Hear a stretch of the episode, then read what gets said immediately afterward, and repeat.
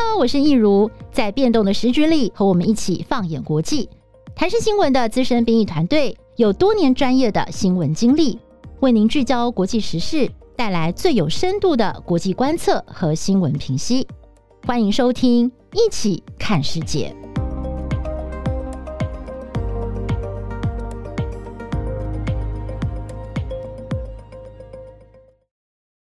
好，我是易如，欢迎收听《一起看世界》Podcast。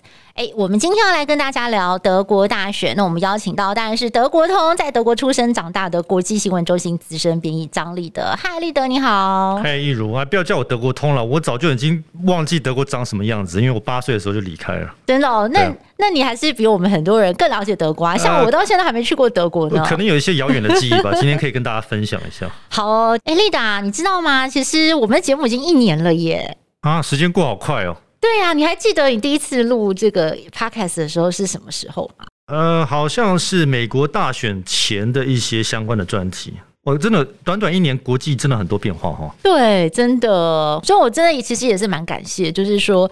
我们整个团队啊，然后还有就是我们的听众朋友，这一年来陪我们走过，然后给我们这么多的支持。那我们其实也是很好奇，就是我们的听众朋友，你们在这一年来是不是可以给我们一些回馈？包括说你最喜欢听的是哪一集，特别喜欢什么样的主题哦？呃，还有就是未来你们也期待能够听到什么样的主题？的这个或者是单元啊，都可以来跟我们分享哦。欢迎你可以在我们的 IG 小盒子，还有粉丝的专业的 Messenger 来给我们留言哦。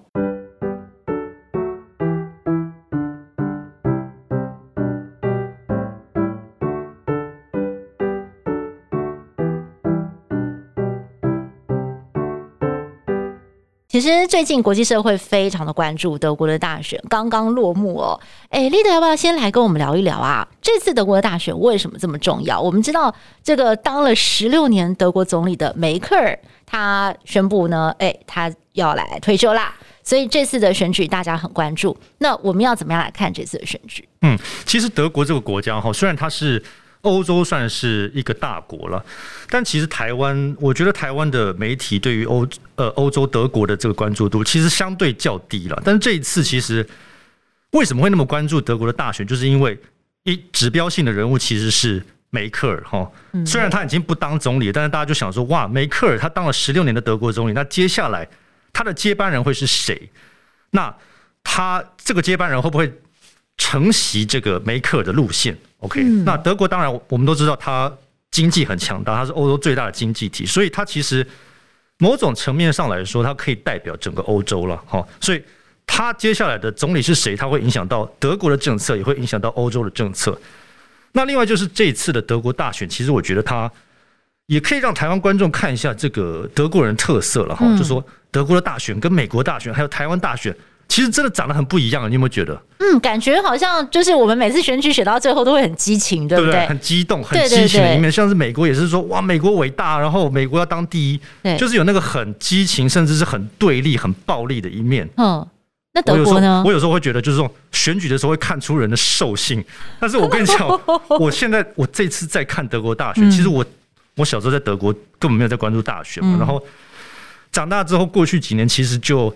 反正每次都是梅克尔赢嘛，有什么好看的？嗯，然后这一次我特别关注一下嘛，因为要做一些专题还有新闻，然后就觉得有一个感觉，嗯，我看德国大选好像台湾办里长选举一样，就超级和平，然后超级人烟稀少，然后也没有那种很大的场面。哦，哎，因为在台湾的观点会觉得，哦，这个选情好冷哦，可以这样讲吗？非常的冷静，非常的平静，然后那个候选人上台讲话，也就是说，好了，那就是回归政策面，就是没有那种很。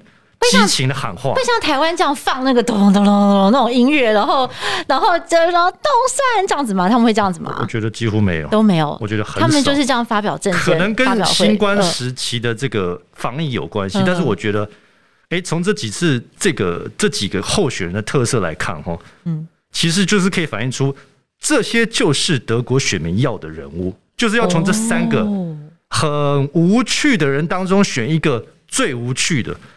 越无趣就越有当选的机会，我不是开玩笑的。因为其实大家知道梅克尔这个人虽然很哦，大家知道他很厉害，然后很聪明，然后工作能力很强，但其实大家对他的评价就是嗯，讲话少了一点乐趣了哈。那这次其实大选，大家就有开一个玩笑，就是说，反正呢，你选一个最像梅克尔的，他胜选的机会就越大。然后大家就觉得 OK，他的接班人那个拉谢特，嗯哼，其实反而不太像梅梅克尔，因为他之前其实出了一个大包。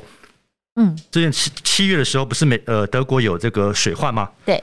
然后他在跟梅克尔一起看灾，跟总统一起看灾的时候，他被拍到在后面大笑，所以大家对他的感觉就是这个家伙很不稳重。哦。那其实这个就是在德国就是一大败笔，犯了大忌。那反而这一次跟梅克尔不同党的另外一个叫肖兹的，然后看到就是中间偏左，叫做社民党。嗯。反而他很像梅克尔，他非常的稳，他是现在的副总理。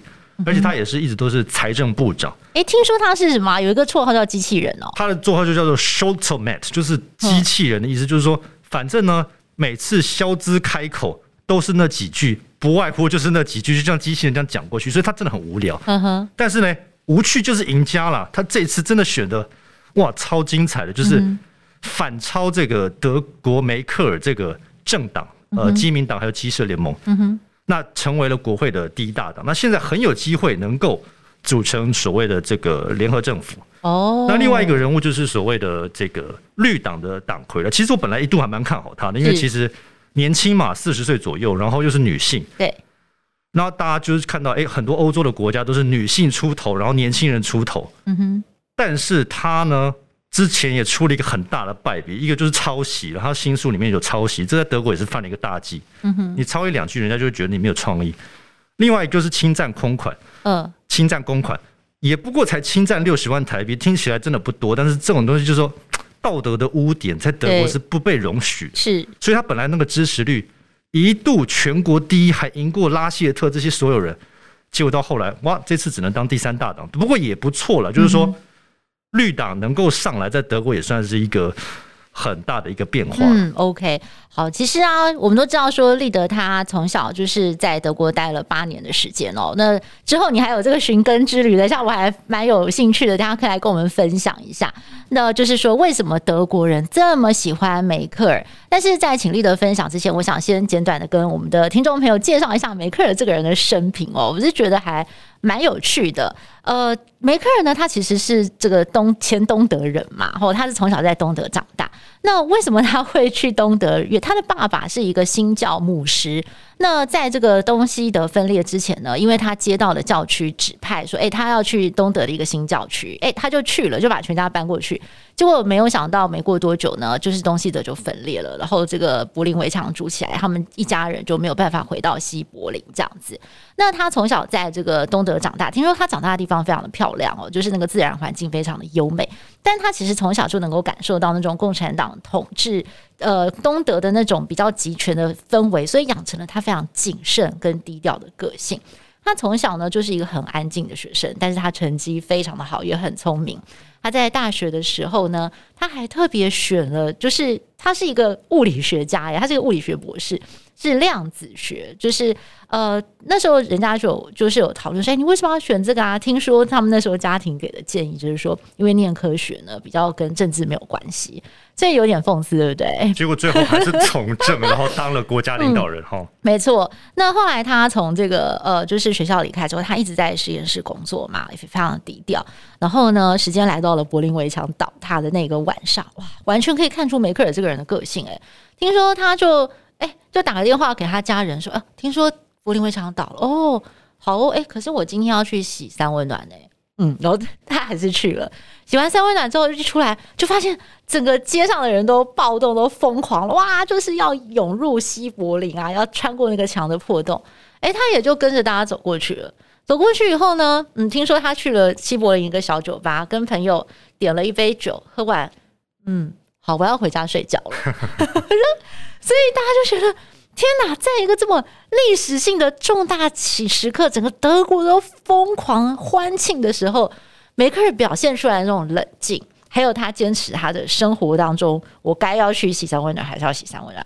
我呢，嗯，要回家睡觉，我就是要回家睡觉。然后人家说：“哎，你应该跟我们来狂欢到天亮啊！”他说：“没有关系啊，反正这个墙已经破了，明天还会开啊，我明天再来就好了。”所以他真的是一个非常好像感觉没有什么情绪的人。那后来他为什么会从政呢？其实还蛮好笑的，就是因为他听说他就是跑去那时候的东德啊，反正他有一天在路上走，他想，哎，我可以做什么呢？他就跑去了那时候刚成立的民主觉醒党的办公室。哎，我可以来帮忙什么？人家说，哦，你科学家哦，那你先帮我们管一下电脑好了。哦，好啊，就他就待下来了。结果呢，过了一两年之后，因为当时那个党好像有一个干部吧，就是突然卷入了一个丑闻，突然之间很多记者就跑到那个党部的前面，就是要叫他出来面对。结果他们想一想，说到底要派谁出去面对这些记者呢？然后那梅克尔你去好了。结果他去了，大家都没有想到他那时候他也三十几岁嘛，没有想到他会处理得那么好，他说把那些记者应付得服服帖帖的，然后大家得到满意的答案就回去了。哦，他们就觉得哇，这个人很厉害，那不然就让他当我们党的发言人好了。哎，他这时候开始就在政坛一路平步青云，然后那个时候就是呃，西德德国的前总理科尔嘛，科尔这个应该是立德小时候的时候的总理对不对？呃，对他有一点印象，对。OK OK，他就是很喜欢梅克尔，所以他还把他带在身边，还昵称他叫做我的小姑娘哦，就是非常的看重他，所以他跟这个科尔是师徒关系啦，一路的在政坛提拔他哦，就是他这个也是做得很好啊。就后来呢，这个科尔呢，就是发生了一些丑闻，哎，结果梅克尔竟然就跟他割席哇，大家也会觉得说，哇，梅克尔你这个人。就是哎、科尔提拔你这么久，哎，你的老师现在出事了，你就跟他割席，这样子有道义吗？可是他这也是不为所动啊，他就是坚持他觉得他要做对的事情，嗯，所以后来呢，他就变成了这个德国的总理，然后这十六年来的表现。所以从刚刚我简短的稍微介绍一下他的这个个性，还有他的生平，立德，你可以跟我们解释一下。我我知道说德国人很喜欢叫他一个字，叫做。M U T T I 对不对？嗯，就是妈咪的意思嘛，叫做 Mutti，因为德文的妈妈叫做 Mutter，嗯，但是如果你要叫的亲密一点，就叫做 Mutti，所以就大家就叫她好像叫 Merke Mutti 还是 Mutti Mutti Merke，反正就叫她老老妈妈咪的意思了。OK，嗯，那我们刚刚听听下来，就会觉得她这个人的个性好像就是很沉稳、很低调，你根本就不知道她什么时候会生气，或者是她高兴。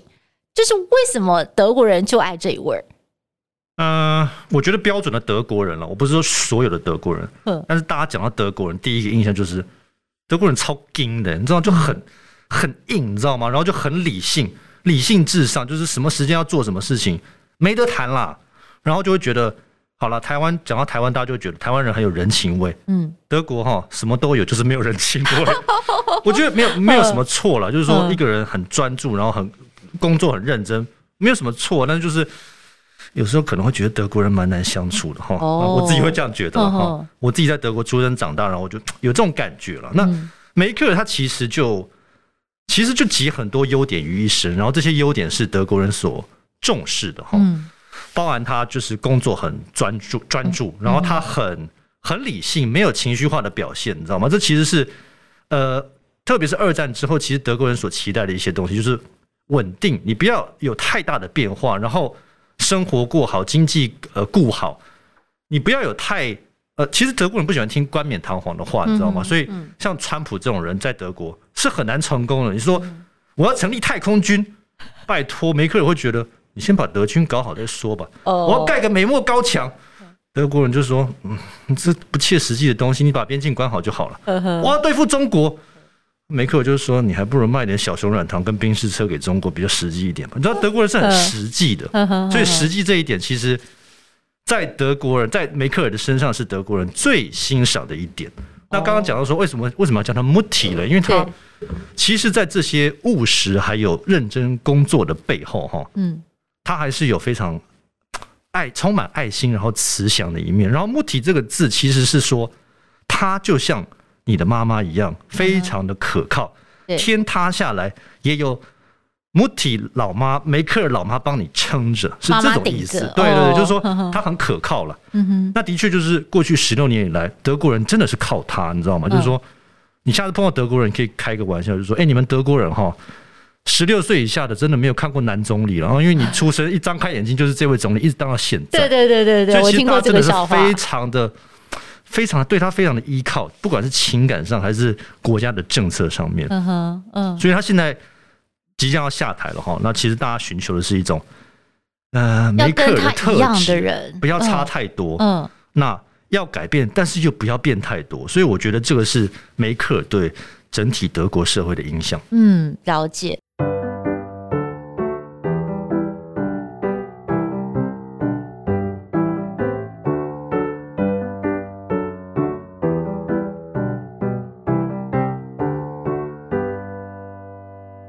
其实啊，梅克尔在任十六年这么长的时间，他也处理过不少危机哦。那大家就是呃，最后就是会比较有印象的，大概就是包括了二零零八年、零九年那个时候的全球金融危机嘛。哦，再来就是二零一零年左右，就是金融危机一连串下来，影响到欧洲的欧债危机。然后呢，再来就是二零一五年的难民危机，一直到这个新冠危机，还有就是他后来因为美国呢是这个川普当政，然后美国跟欧洲的这个政策之间的这个分歧，还有分道扬镳，其实在在都考验了梅克尔的领导能力。那我个人呢觉得，就是他其中争议最大的，应该就是他在处理二零一五年的这个难民危机的时候，因为他那个时候是开放了。呃，一百万的难民哦，就是包括这个叙利亚内战的难民，还有非洲的难民哦，可以来到德国。对，那立德，你要不要来跟大家聊一聊？就是说，为什么这件事情对梅克尔争议最大，甚至可以说，我们从这个历史的角度来回顾，可能是会对他比较伤的一件事情。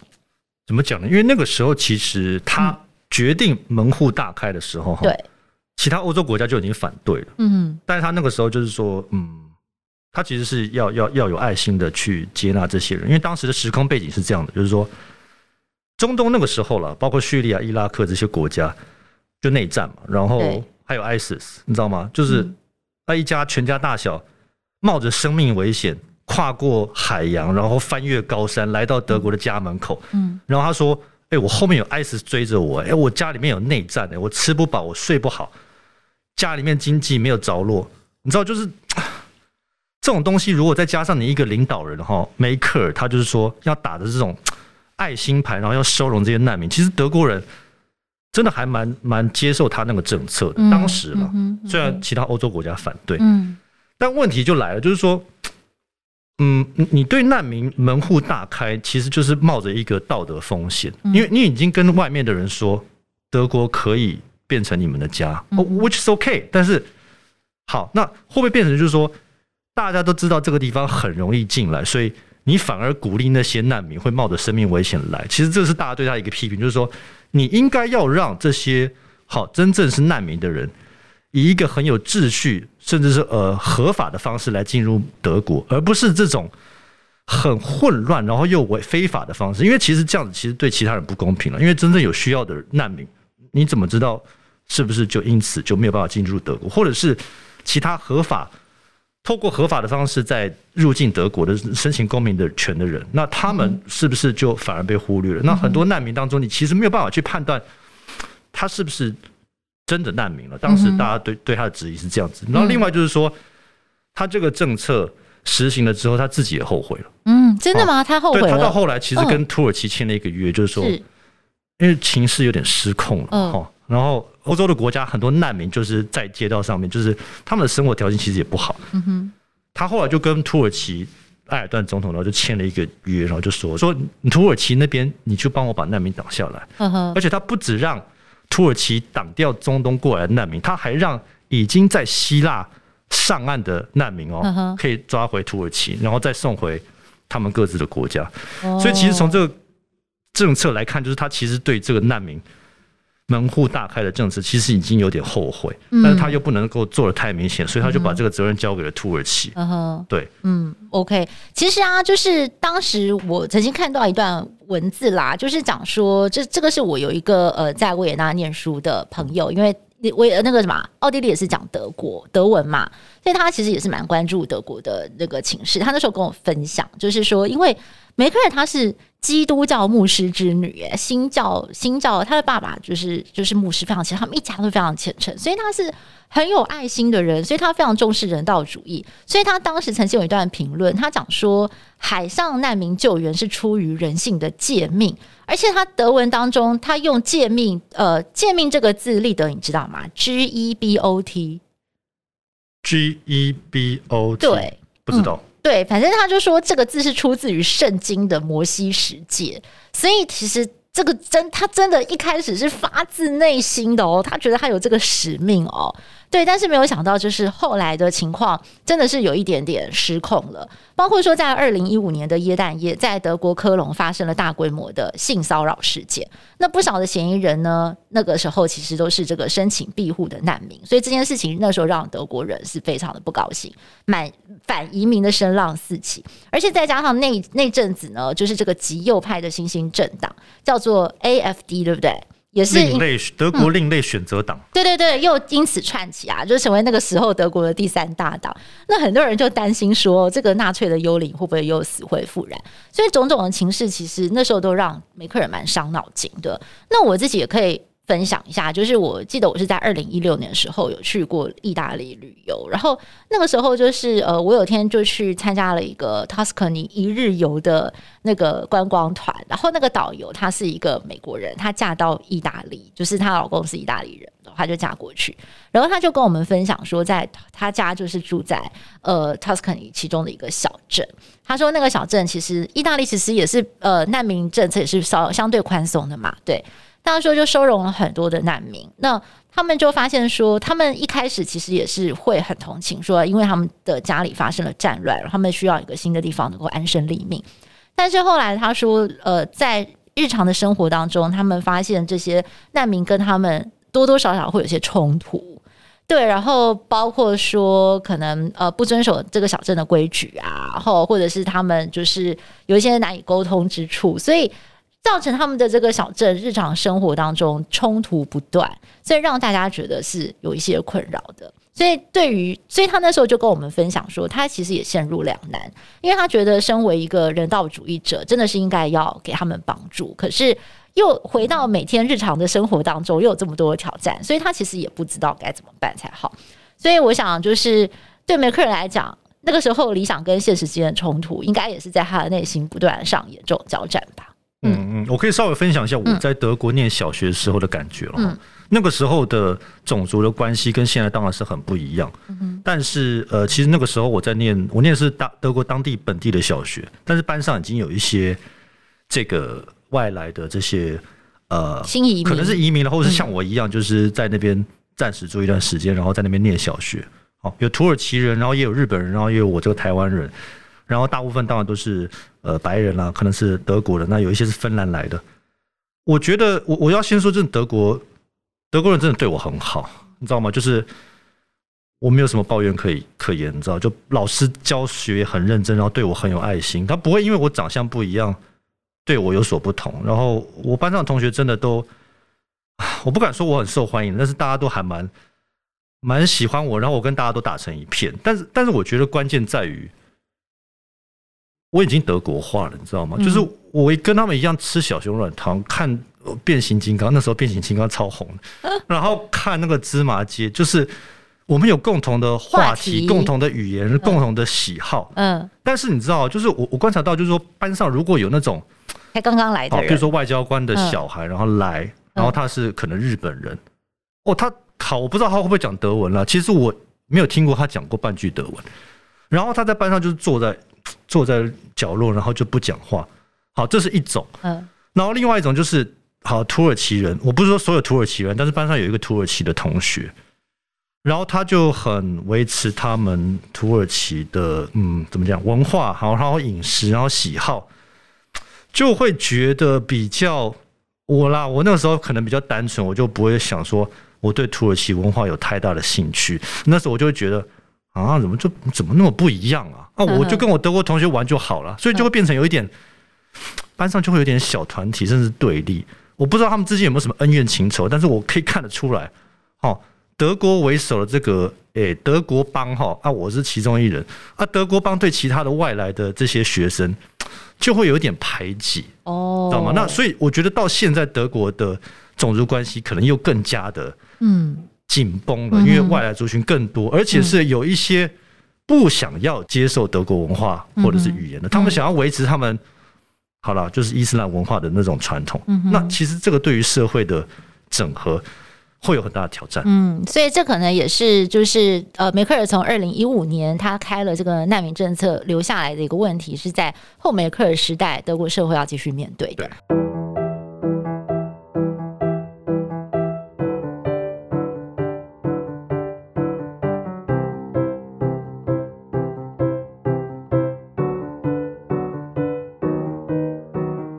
然后再来呢，就是就是我刚刚有提到说，他另外一个很著名的，就是在二零零八年的这个金融危机跟二零一零年的欧债危机的时候，他非常的强硬，对不对？他那个时候呢是例行毫不留情的撙节政策，所以逼到希腊、像西班牙这些财务很困难的国家，真是对他恨之入骨啊！但是他就是说。他就没有钱花了，就是要省钱呐、他的个性非常的务实，而且听说就是那个时候，他开始对美国改观。因为其实呃，我们都知道梅克尔他从小是在东德长大的，他其实非常的如沐西方自由世界。哇，那个时候我就觉得美国就是一个他很向往的一个民主体制啊。对美国的文化什么，他是他曾经分享过，他的亲戚有帮他寄一条牛仔裤到东德，他开心的不得了。对。但是呢，就是他其实一开始也是很喜欢美国。听说他就是东西德统一之后第一次出国旅行是跑去加州玩，嗯，他非常喜欢美国。可是就是从那个二零零八年的这个金融风暴开始，他就觉得天哪，美国人怎么这种花钱态度啊？你都已经欠钱了，你还可以把你的房子拿去二胎贷款，然后搞得不可收拾，然后我们全世界现在要共同来承担这个恶果。他觉得美国人怎么会这么不负责任？他开始有了一些怀疑了，所以他那时候例行撙节政策，这也是引起了很大的讨论。但是后来他的确是成功带领欧洲走出了这个风暴。那我觉得接下来就是这个主题，我其实很有兴趣想听听你的分享观点哦。就是他其实他在他的任内，他跟几个美国总统他有都有交手过嘛，包括二零零五年，呃，二零零六、二零零六、零七那个时候是小布希，对不对？小布希跟他感情好像还蛮好的哦。那个时候小布希要出兵攻打伊拉克的时候，梅克尔还支持他诶。对，然后不是还有一幕很有名的，就是他们不知道开什么会议，然后小布希呀、啊，他就是在一次会议当中开梅克尔的玩笑，从后面给他马杀鸡，然后梅克尔不是还吓一跳吗？做出一个顽皮的表情。对，所以他们的感情好像真的是很好，就是但是其实梅克尔不是那么的赞同小布希很多的政策。后来到了奥巴马时代，听说他对奥巴马虽然两个人后面的感情是不错的，但是他也一直有他自己的原则，包括说奥巴马在二零零七年在竞选美国总统的时候，他跑去德国访问，那个时候他的竞选团队就跟梅克尔提出一个要求，就说：“哎，我们的候选人可不可以在你们那个布兰登堡前面演讲？你知道布兰登堡？我想那个立德一定很了解，对不对？它是德国的一个象征，包括了。”甘乃迪总统，包括了雷根，都曾经在布兰登堡前面发表非常有名的演说。包括甘乃迪那个时候讲说：“我是柏林人”，这句话就是在那边演讲出来。然后雷根去讲话的时候，那个演讲他也讲了一句很有名的话，就是他呼吁科戈巴契夫推倒这座高墙吧。嗯，对，所以啊，然后那个时候梅克尔就讲说：“哎、欸，这个奥巴马他虽然口才很好，长得一表人才，可是。”他现在还不是美国总统啊！我为什么要把布兰登堡，就是这么代表我们德国这种宏伟的建筑借给他，在上面演讲造势呢？他就断然拒绝了他。对，但是梅克尔他也不是不知变通，因为等到后来二零一三年的时候，那个时候奥巴马已经是美国总统了。那个时候奥巴马还真的就在布兰登堡前面就发表了一个演说，他是 OK 的，所以你可以看得出来，他这个人其实是蛮有原则。但是呃。他跟这一连串美国总统的交手，你就可以看到说，呃，有好的，他也有坚持他自己原则。但是事情到了二二零一六年，川普上任之后，哇，那这个真的大走中，对不对？这个部分可以请呃立德来帮我们分享一下嘛？就是呃，为什么川普带给梅克尔的冲击这么大？我们在我们在很多的国际场合看到他们两个真的很尴尬，哎，就是好像走在一起都很别扭这样子。嗯，其实我觉得啊。哎，只要正常人，都可以跟梅克尔做朋友了。呵呵啊，因为川普他是狂人，呵梅克尔对于这种狂人，其实他也不知道在该怎么样去跟他诶相处。对，所以其实我们在那个国际会议上面，不不管是呃 G seven、G eight 或者是 G 二十，嗯，梅克尔跟川普同桌的时候，就会看到就是哇，一个人就是冠冕堂皇，然后讲一堆。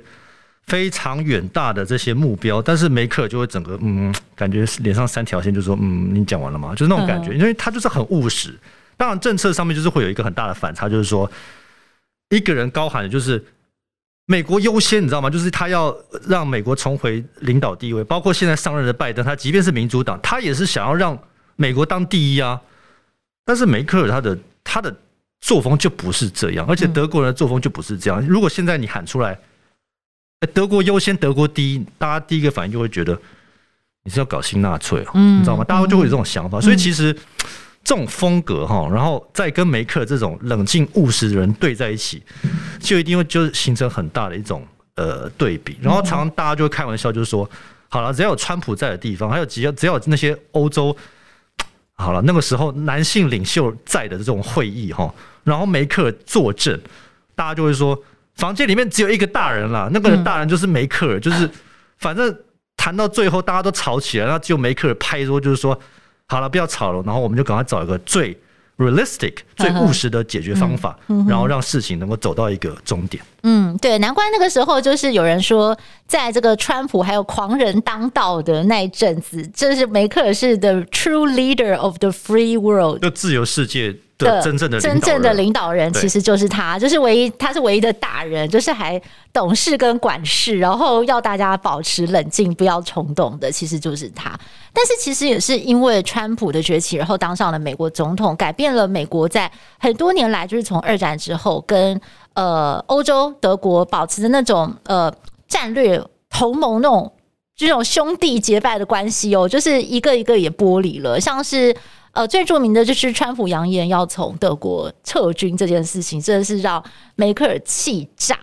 我觉得这件事情会让他根本的去思考说，啊、从二战之后，就是我们大家这种结盟的关系，难道你现在就要把它毁弃了吗？我们仰赖你这么多年了，然后现在才发现美国其实是可以不要我们的，是可以不想再就是在军力上面援助我们的。我们还要这么相信他吗？所以也开始了，就是说，梅克尔就会觉得说，我我们是不是不要再跟美国保持一个这么紧密的关系，不要再依靠依靠他，然后我们要来，就是鸡蛋不要放在同一个篮子，我们要跟多个国家来维持一个多元的友好关系。对，所以其实这个也是就是在川普时候的一个改变。